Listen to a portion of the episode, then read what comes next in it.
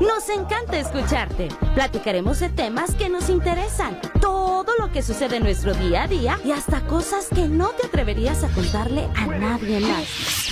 Pero no te preocupes, porque todo se queda aquí entre nos. Amigos, ya estamos de vuelta. Gracias por seguir aquí a través de región 91.3 con nosotros el dermatólogo Jared Martínez. Estamos platicando acerca del cáncer de piel, pero si usted tiene alguna duda, luego, luego, ¿eh? Doctor, mire, le voy a leer unos mensajes. Buenos días. Hola, buen día. Quisiera los datos del dermatólogo. ¿Dónde lo puedo encontrar? Tengo unas manchas. ¿Le puedo bajar un poquitito la pista, Carlos? Gracias. Dice, tengo unas manchas en mi piel. Como si fuera paño, doctor. Pero me dicen que no es, porque motivos además del embarazo. ¿Por qué motivos además del embarazo sale el paño? Y hablando del cabello, tengo muchísima caspa, no se me quita con shampoo. ¿Qué debo ponerme? Andre, bueno, para contestar la primera pregunta. Esto es Las también manchas. las manchitas. Las manchitas en la, en la piel, la que se les conoce como paño, ¿Qué paño? su nombre correcto es melasma. Y ocurren por varias situaciones. Número uno, ocurren en mujeres, es más frecuente en mujeres por las- el tipo de hormona, las hormonas femeninas. Número dos, ocurren en mujeres jóvenes. Número tres, ocurre sobre todo en pieles latinas. Ocurre sobre todo en, también en gente que se localiza en cierta eh, localización geográfica, Ajá. como México, por ejemplo, es otra. ¿Sí? El uso de anticonceptivos orales es otro factor de riesgo. El hecho de embarazos previos, otro factor de riesgo. Y por eh, perdón, eh, otro también es el antecedente de tener familiares, abuelos, papás, hermanos con paño o con melasma. Y por último, y el único que podemos modificar es el, eh, la exposición al sol. Entonces son esas ocho cosas las que están favoreciendo y si ven, pues nosotros los mexicanos cumplimos con muchas de ellas. Pues vivimos aquí en México, somos Sí. morenitos, este, embarazos, eh, uso de anticonceptivos orales. Entonces todo eso im- favorece para, para presentar paño. Y aquí lo que se tiene que hacer de ley son, es utilizar un bloqueador. Porque les digo, no podemos modificar, pues ni cómo modifico irme, irme a otro país, o cómo modifico Claro. mi color de piel, o cómo modifico los embarazos Hay que ya que tengo. acoplarnos. Claro, entonces, número uno, utilizar bloqueador. Y el bloqueador se debe utilizar tres o, cua- eh, tres o cuatro veces durante el día. ¿Qué características debe tener el bloqueador? El bloqueador tiene que tener entre, que sea un factor de protección solar entre 30 y, y 50 es suficiente. Ok. Cualquiera que encuentren, hay eh, dermatológicos y no dermatológicos. En los dermatológicos todos cumplen con este criterio. Si van a buscar uno no dermatológico, de los Ajá. que pueden con- encontrar en cadenas comerciales, Sí. que sea entre 30 y 50. Y ya nada más cambia después mucho la cosmética. ¿Qué quiere decir? Pues que unos son más grasositos, otros son más secos y ya se elige dependiendo del tipo de piel. Es el que se recomienda. Y otro muy importante es la reaplicación. Cada 3 o 4 horas se tiene que estar aplicando. No importa que estemos dentro de casa, fuera de casa, lloviendo, nublado, frío, calor. Nosotros tenemos que estarnos poniendo bloqueador. Por ejemplo, ahorita aquí estoy adentro de la estación y traigo filtro solar. Porque yo sé que el, el sol que entra por la ventana es suficiente para generarme, sí, paño, manchas, arrugas y cáncer de piel. Ándale, vamos a andar como gasparines por todo el centro. Con la cara bien blanca, ¿verdad? Pero bien protegidos. Precisamente hay unos, hay unos em, eh, factor, unos em, filtros solares Sí. que no tienen ese efecto que se le llama efecto mimo. Entonces, Sí. nosotros por eso ya nosotros le recomendamos a tal paciente que es más blanquito, bueno, pues a este sí le podemos dar uno que tenga ese efecto, como quiera se le disimula. A otro paciente que tenga la cara grasosita, pues le damos uno más seco. Entonces ahí el- el- elegimos el, el bloqueador. Bueno, doctor, ella ya tiene sus manchitas. Sí. ¿Hay alguna manera de irlas aclarando? ¿Hay- a- a- ¿Existe la posibilidad de que desaparezcan? Sí, en el melasma, siempre la, la o en el paño, el objetivo es reducirlo entre un 40 a 60%. Ajá. Muy poquitas mujeres, o pues, hablo de mujeres porque también puede presentar hombres, pero la mayoría son mujeres, se puede disminuir un 100% y hay poquitos en los que 0%, aunque seas de los que no mejoras nada, como quiere que dar tratamiento no para que mejore, sino para que no empeore. Ok. Y hay una triple terapia. Esta triple terapia consiste en varios despigmentantes, que generalmente es un esteroide Ah, muy levecito, uno a base de eh, un compuesto que se llama hidroquinona y a lo mejor otro a base de un retinoide. Y estos compuestos pu- son los que de ley tenemos que empezar a, a mejorar. Hay muchas personas, doctor, porque yo era una de ellas, que me aclaraba los vellitos de la Ah, piel. ¿Eso se recomienda hacer? Yo decía, decía, te vas por lo que dice en la caja, aclara el vello de la piel y va aclarando el tonito de la piel. Ya. ¿Es, re- es este recomendable eso? La verdad es que no pasa nada si las personas queremos aclarar nuestros vellitos de la piel. Lo único que sí es que hay que tener un poquito de cuidado porque pueden irritarte la piel. Ah, Pero de ahí en fuera puede pasar y no pasa nada. Este, otra cosa muy eh, importante de mencionar en el, en el melasma también es que una de las ventajas es que la mayoría mejoran después de la menopausia.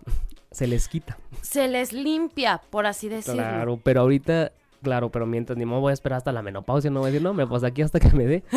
Pues mientras hay que recibir tratamiento Sí, y por eso. cuídese, atiéndase. Y bueno, en la cuestión de la caspa. Ah, ya. Ahora, la caspa, también otro problema bien común que vemos los dermatólogos. Esta caspa, eh, su nombre correcto se llama dermatitis seborreica. Y lo que está ocurriendo aquí es que nosotros tenemos, toda la- todo mundo tenemos honguitos en nuestra piel, Ajá. bacterias, bichos, tenemos muchos parásitos ahí en la, en la piel. Pero nuestras defensas, hay ocasiones en las que piensan que estos bichos son bichos enemigos y los empiezan a atacar. Nuestras defensas deben atacar al coronavirus, al virus de la influenza, deben andar atacando otras cosas, pero no a los bichos que son amigos. Sí. En la caspa lo que ocurre es que nuestras defensas empiezan a atacar a un bicho que se llama malacesia y empieza a haber inflamación en ciertas áreas de nuestra piel. Que cuando se presenta en la en cuero cabelludo, pues se le conoce como caspa. Pero también en bebés, por ejemplo, también o en gente adulta se puede presentar en cara, sobre todo en el entrecejo, en, eh, en las alas nasales, en el pecho, en el cuello. Y esto se llama dermatitis seborreica y lo que nosotros, algo que se puede recomendar es utilizar de primera instancia un medicamento que a base de ketoconazol o algún antimicótico y lo podemos estar utilizando ahí aproximadamente dos o tres eh, veces a la semana. Ya si no hay mejoría, bueno, pues sí, los recomendamos acudir al dermatólogo. Ok, hay muchos shampoo que dicen que son ahí para la caspa. ¿Sirven o no sirven? Algunos sí sirven, hay unos de ahí de marca comercial que tienen pitiritonato de zinc. em, esos pudieran ayudar un poquito. Sí. Eh, hay otros que tienen ketoconazol también que están ahí muy anunciados en, en las redes. Ok. Y pudieran ayudar, sí, sí pudieran ayudar, pero sobre todo para cuando la caspa es muy levecita y se lo pueden controlar. Pero hay otras ocasiones en las que la verdad no mejora y eh, pudiera, ahí sí la verdad, favorecer ir de mejor al dermatólogo. Ok, muy bien. Pues bueno, ahí está la, la respuesta para nuestra amiga, ¿verdad? Que nos preguntó acerca de su manchita y acerca de su eh, caspa. Angie, y para mi uña, ¿cómo le puedo hacer? Gracias por sus mensajes. Nos mandan hasta allá fot- fotografías de, de las uñas y todo. En ese caso, ¿qué se puede hacer? Yo sí he visto personas así, doctor, como que tienen la uña... eh, de un, ¿cómo se puede decir? De un volumen, no. Estas uñas se llaman uñas en cuchara. Eh, no se rían. Imagínense que es como una cuchara. Sí, o sea que tienen como, Como que un- muchos borditos en las uñas. Esta la veo más bien hundidita de algunas partes. Sí. Bueno, pues aquí hay que preguntarle a nuestra amiga si es si recibió algún traumatismo previo. ¿Qué quiere decir? Porque muchas veces la, la- igual la uña tiene como una raíz y hay veces que nosotros nos damos algún golpe en ese sitio y podemos lastimar la raíz. Es como lastimar igual la raíz de un árbol. Sí. Si nosotros lastimamos la raíz, empieza a crecer checo el árbol, pues lo mismo pasa en la uña. Puede ser que tuvo un golpe, se le cayó la uña y ya creció de esa manera. O hasta ni siquiera habérsele caído, nada más empezó a, a- a crecer así por el golpe que recibió. Ahora es diferente si lo tuviera en todas las uñas, porque si lo tuviera, tuviera en todas las uñas, pues hay que investigar algo interno que le puede estar favoreciendo el crecimiento así de sus uñas, o puede investigarse también algo que está ella manipulando, por ejemplo, hay gente que manipula mucha agua o mucho, eh, Claro. entonces genera mucha humedad en sus uñas Sí. y también le pudiera favorecer otro tipo de lesiones. Ok, ¿se puede corregir? Algunas sí, otras no, dependiendo Ah, de... buah, buah. Dependiendo si la raíz está afectada o no. Pues mire, señor aquí de la uña, primero hay que agradecer que tenemos dedos. Y otra, pues es la uña. O sea, la uña no. Pues fíjate. Yo que- entiendo, ¿no? Que a lo mejor, pues, es, eh, utilizar tus manos, pues sí te da penita o algo, pero pues. La verdad es que mucha gente, no creas, eh, las, las enfermedades de la piel, pelo y uñas son de las que más eh, disminuye la calidad de vida de los pacientes, ¿eh? Mucha gente podrá decir, no, pues alguien con cáncer, eh, eso sí, para que veas, este... Exacto. O alguien que, Sí, que sí, tenga sí. un, ca- un- un, eh, no sé, cáncer algo interno, o alguien con diabetes. Pero es que esa gente, como su enfermedad no se le nota, pues la gente Andan no... como si nada. ajá, pero, Algunos. Sin embargo, sí, claro. Sin embargo, la piel, por ejemplo, como eh, enfermedades del cabello que se les empieza a caer, pues ni cómo lo podamos despistar, ni cómo lo podamos despistar. El vitiligo, por ejemplo. Y esto, o la, la uña, Y esto le genera mucha inseguridad a los pacientes y puede llegar a, interf- a interferir inclusive en su calidad de vida. Sí, sí, sí. En, su- autoestima. En su autoestima, en su trabajo, me dicen, es que sabes qué, Jared, Eh, yo vengo aquí contigo porque yo, no sé, atiendo en un banco y toda la gente que vi- me está viendo siempre mis manos, Claro. mis manos, mis manos, y se le queda viendo y, se le queda- y a mí me, pues me siento sí, mal. sí, sí, se siente mal. Entonces, eh, a pesar de que es a lo mejor, podríamos decir, una enfermedad trivial o una, algo como, como dice, pues es el, eh, pues que, que a lo mejor no, no es como un cáncer o no es como un, este, como un diabetes o hipertensión o algo más, pero como es algo que les afecta en su calidad de vida, en su relación que tienen con, con el trabajo, con la pareja, este... Bueno, ella depende de cada quien, ¿no? Hay a quien Claro. sí le importa y hay quien dice, ay, pues no me Claro. importa. Claro, si usted quiere ir al dermatólogo a atender cualquier situación, por más pequeña y mínima que sea, vaya. Pues, ahí va, doctor. Hola.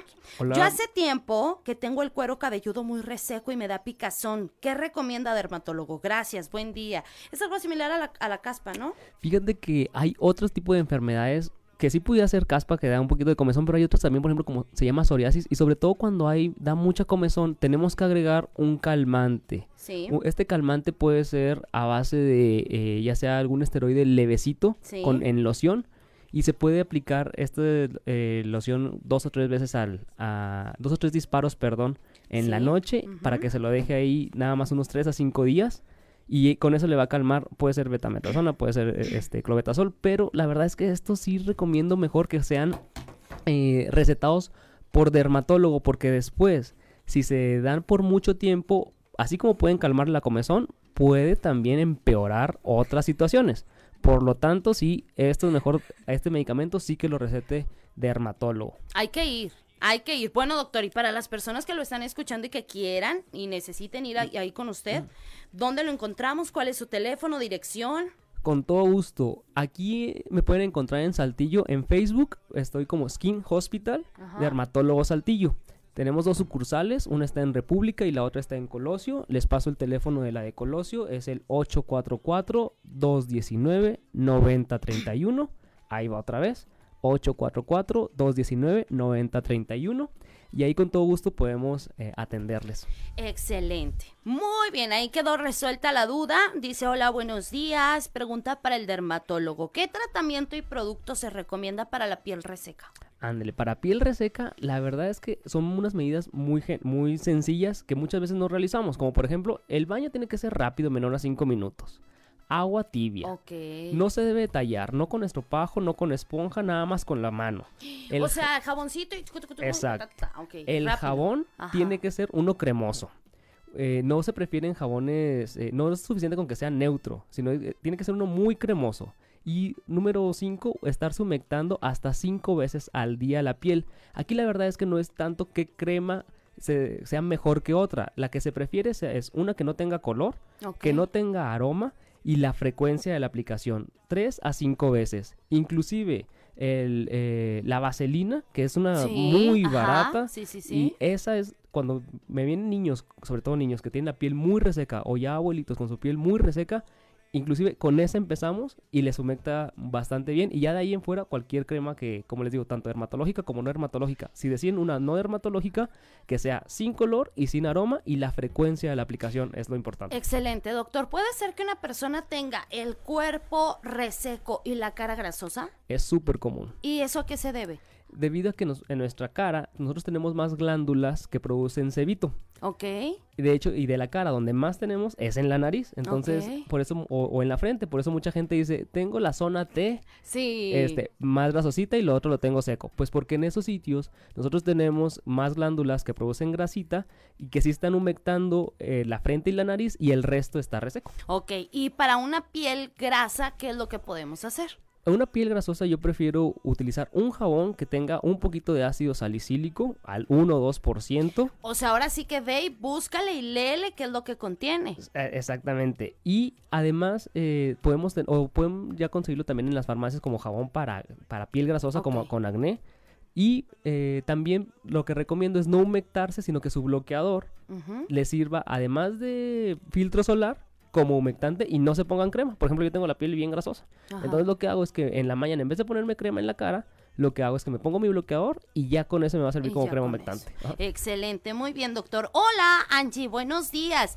¿Las manchas en las manos de personas maduras son malas? Dicen que es por la edad. Tengo 57 años. Ok, esas manchitas habitualmente, si cumplen con el ABCDE que les acabamos de comentar, bueno, ya decimos que son, si no cumplen con ningún criterio, bueno, pues son buenas. Pero habitualmente yo más bien pienso que, eh, que esta radio escucha se refiere a las manchitas que salen por el Sí, sol sí, y por sí. la edad. Ajá. Esos se llaman léntigos solares. Y es porque también cuando nosotros vamos manejando o cuando nuestro dorso, nuestras manos tiene mucha exposición al sol, ahí se van generando este tipo de, De de manchitas y no tienden a ser malas. Pero sí hay que, en caso que se pueden, se pueden quitar por motivo cosmético y ya hay muchas formas de quitarlo, ya sea con algunos medicamentos aplicados, podemos quitarlas con láser, podemos quitarles con medicamento en casa, entonces sí, sí hay posibilidad de quitarlo. Ok, ahí va, doc. Eh, Angie, ¿los lunares rojos también son de riesgo? Hace años me salió también un lunar en la palma de la mano. Hay necesidad de checarse, ya que como, com- ya que como comentó, ya pasó mucho tiempo. Mira, y nos manda la fotito, ahí se están descargando las fotitos del, la- del lunar en la palma de la mano. Ok, ahí va. No se alarmen. No, tampoco, tampoco no, no hay que alarmar. Lo más probable es que sea benigno, pero sí hay que ponerle vigil- hay que vigilarlo. Para contestar la primera pregunta de los lunares rojos, fíjate que esos lunares rojos en realidad son, son pequeñas dilataciones de los vasos sanguíneos y por eso se ve más rojito, porque corre más sangre por ahí. Por lo tanto, y esos son benignos. Entonces, la verdad es que se ven, eh, esos son, son buenos. Estoy aquí esperando que se descargue la imagen. Ah, perdón, perdón. Pero la imagen, la verdad es que po- así lo que alcanzo a ver, no tiene Si hacemos el ABCD otra vez, ¿sí? no tiene características eh, que me preocupen de la, de la radio escucha que mandó aquí su foto. Sin embargo, sí es muy importante, los, en el- específicamente en el tema de los lunares, revisarlos con un dermatoscopio. A ver, estoy viendo la imagen, tres segunditos. Sí valdría la pena revisar este eh, con un dermatoscopio, que es como una lupa muy ah, em, eh, con que agranda y con unas luces especiales para poder determinar si en realidad este es benigno o maligno. Sí, hay muchas cosas que yo puedo determinar por foto, pero los lunares sí me gustaría mejor revisarlos Sí, con... hay que ir porque también hay que tocar, hay que no es lo mismo verlo por una fotografía a verlo físicamente, ¿verdad? Sobre todo es con una, digo, con un, con un dermatoscopio, es un equipo, un aparato especial que nosotros tenemos Sí. y con ese nosotros podemos determinar más, eh, más certero si es benigno o maligno, en especial en los lunares. Ok, muy bien, excelente. Hola, buen día. Una duda para el dermatólogo. Con el uso del cubrebocas me salen pequeños granitos. ¿Hay algo que se pueda hacer para disimularlos? Sí, fíjate que ahora es una tendencia con la, de la pandemia, trajo varias cosas en, en, el, eh, en la piel y en el cabello. En el cabello la caída, una caída abundante a todos aquellos pacientes que les dio COVID. Después de dos o tres meses de COVID se le está cayendo pero a pastos y también eh, es un motivo muy frecuente ahora de consulta. Y Hay que ir. Sí. Y otro también es el acné, o se le llama, inclusive se le llamó mascacné.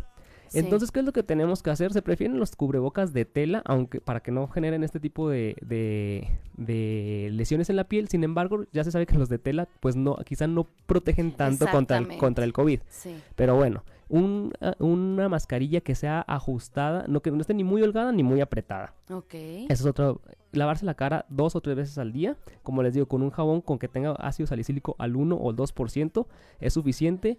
Y ya si es un problema en el que ya se ven muchos granitos, que se ven mucha, eh, muchas espinillas o muchos puntos negros, pues sí acudir al dermatólogo para poder valorarle y poderle decir específicamente para su tipo de piel qué medicamento es el más apropiado. Porque sí, ahorita se está llenando la consulta precisamente de, de este tipo de acné.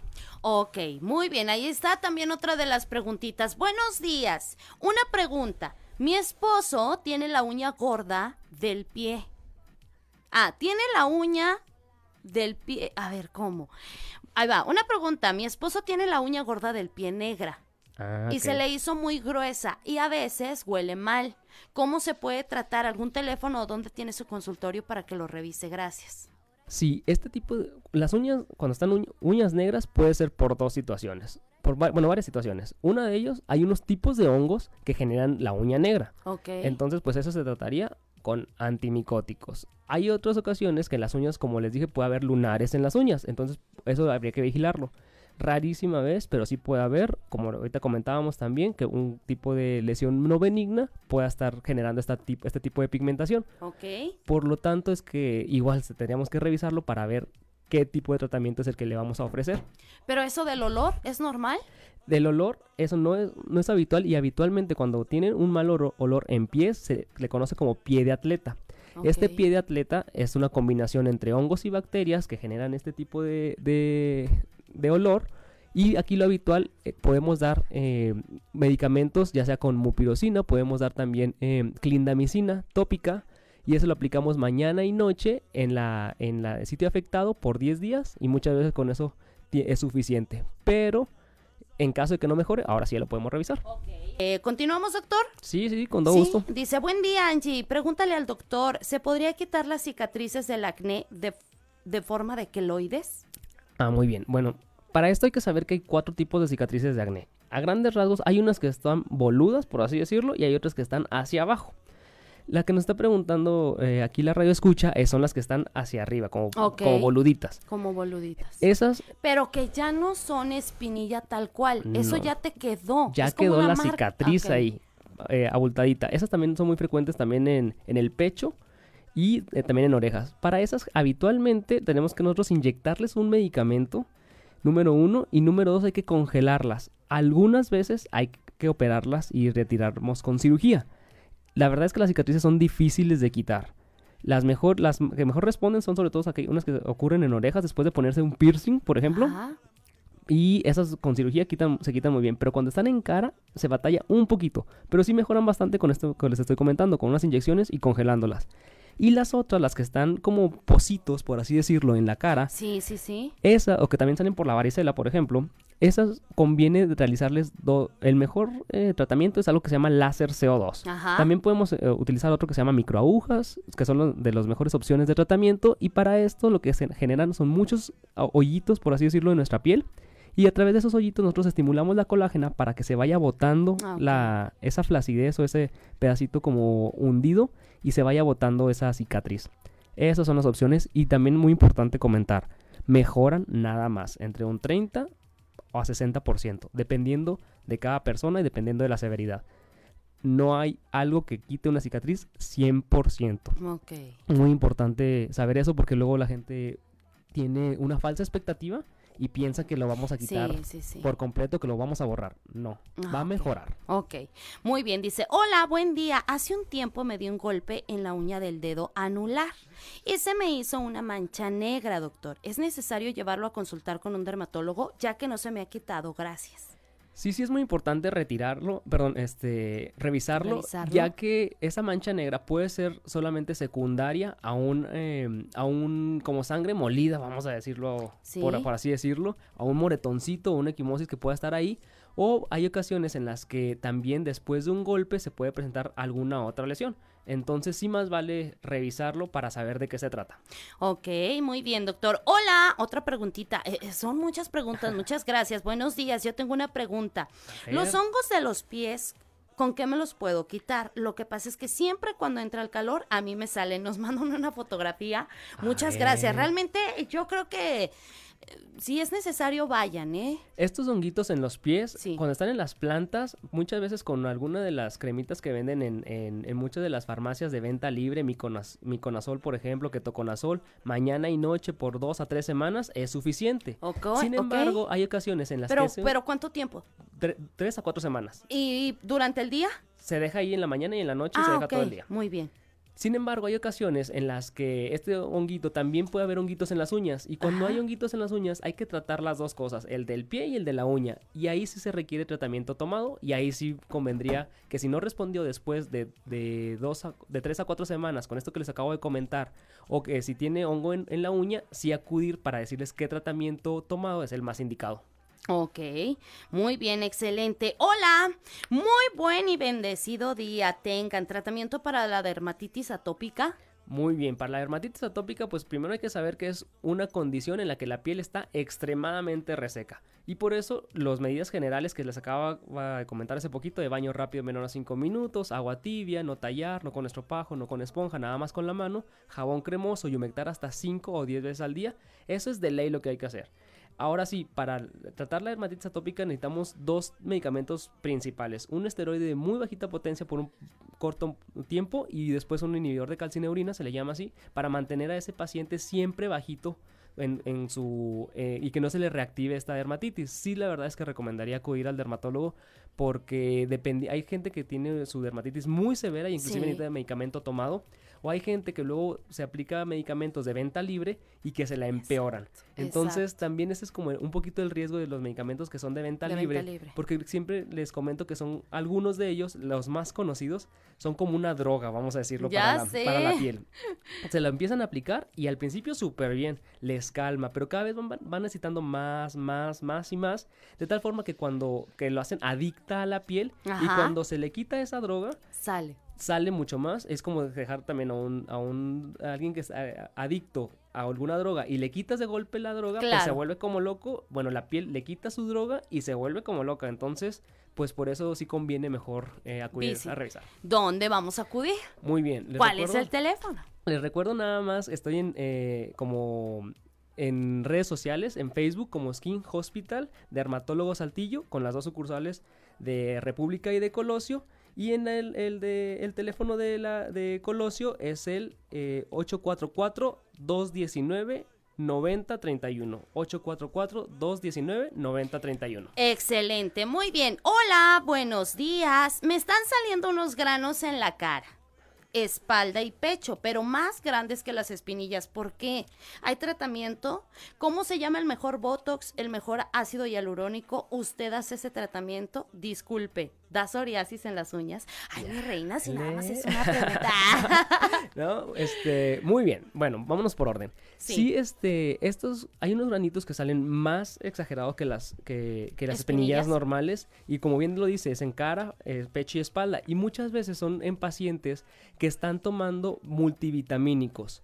O sea, suplementos alimenticios, etcétera, o que, gente que va al gym y que toma proteína. Ok. También le sale, si bien a lo mejor sí, pues son para generar músculo, pero también sale espinillas. Entonces, número uno, hay que ver que no tengan, estén tomando este, estos medicamentos o, suplementos. Y número dos, hay algunos medicamentos, como les decía, de venta libre, unos que son muy famosos, y que estos producen acné. Y muchas veces la gente se le empieza a aplicar y pasa lo que les acabo de comentar. En un principio te calman el acné, pero después te rebota de una forma exagerada y te genera aún lesiones mucho más grandes. Ok. Número uno, para responder eso, Botox, si hay diferentes tipos de Botox.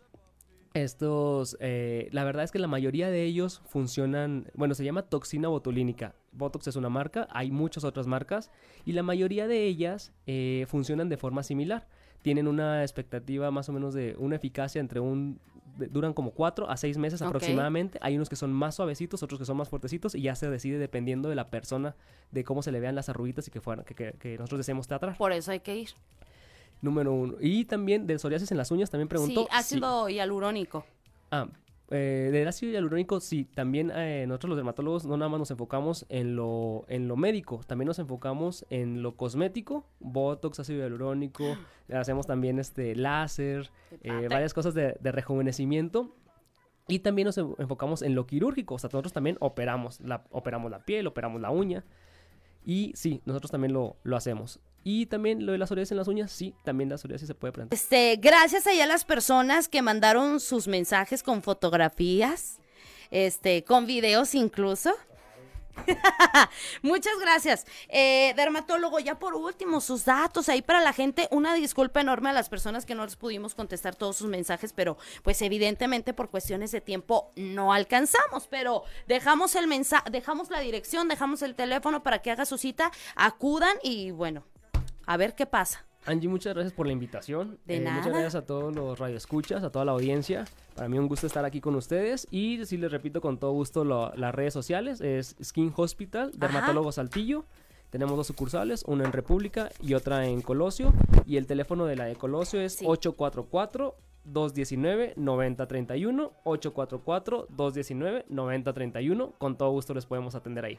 Muchas gracias, doctor Jared, dermatólogo. ¿Y saben qué? Se me hace que vamos a dejar una cita pendiente. porque la gente respondió muy bien. Bueno, ya por último una, una preguntita, ¿verdad? Dice, buenos días, eh, ¿podría pasar sus datos? Ahí está. ¿Es recomendable quitar los lunares de la nariz? Fíjese, sí se puede retirar cualquier lunar. eh, muchas veces hay unos que están pequeñitos, esos Sí. los podemos retirar con, toda, con todo gusto. Se puede quitar con cirugía. Menos recomendable quitar con láser o, con, o quemándolos. La verdad es que no se reco- recomienda tanto eso, pero más bien con cirugía sí, sí se lo podemos quitar. Hay lunares que están en localizaciones muy difíciles. Esos Sí. pues sí sería, conviene no retirarlos. O muy, muy grandes. Esos también convendría quizá no. Pero la, habitual- la mayoría de los lunares sí lo podemos quitar. Último consejito de manera general a la gente para cuidar su piel, doctor. Pues lo principal es util- es el consejo de todos los de lo que todos los dermatólogos hacemos. ¿Qué hacemos? Todos en la mañana nos ponemos filtro solar, en la mañana y en la tarde.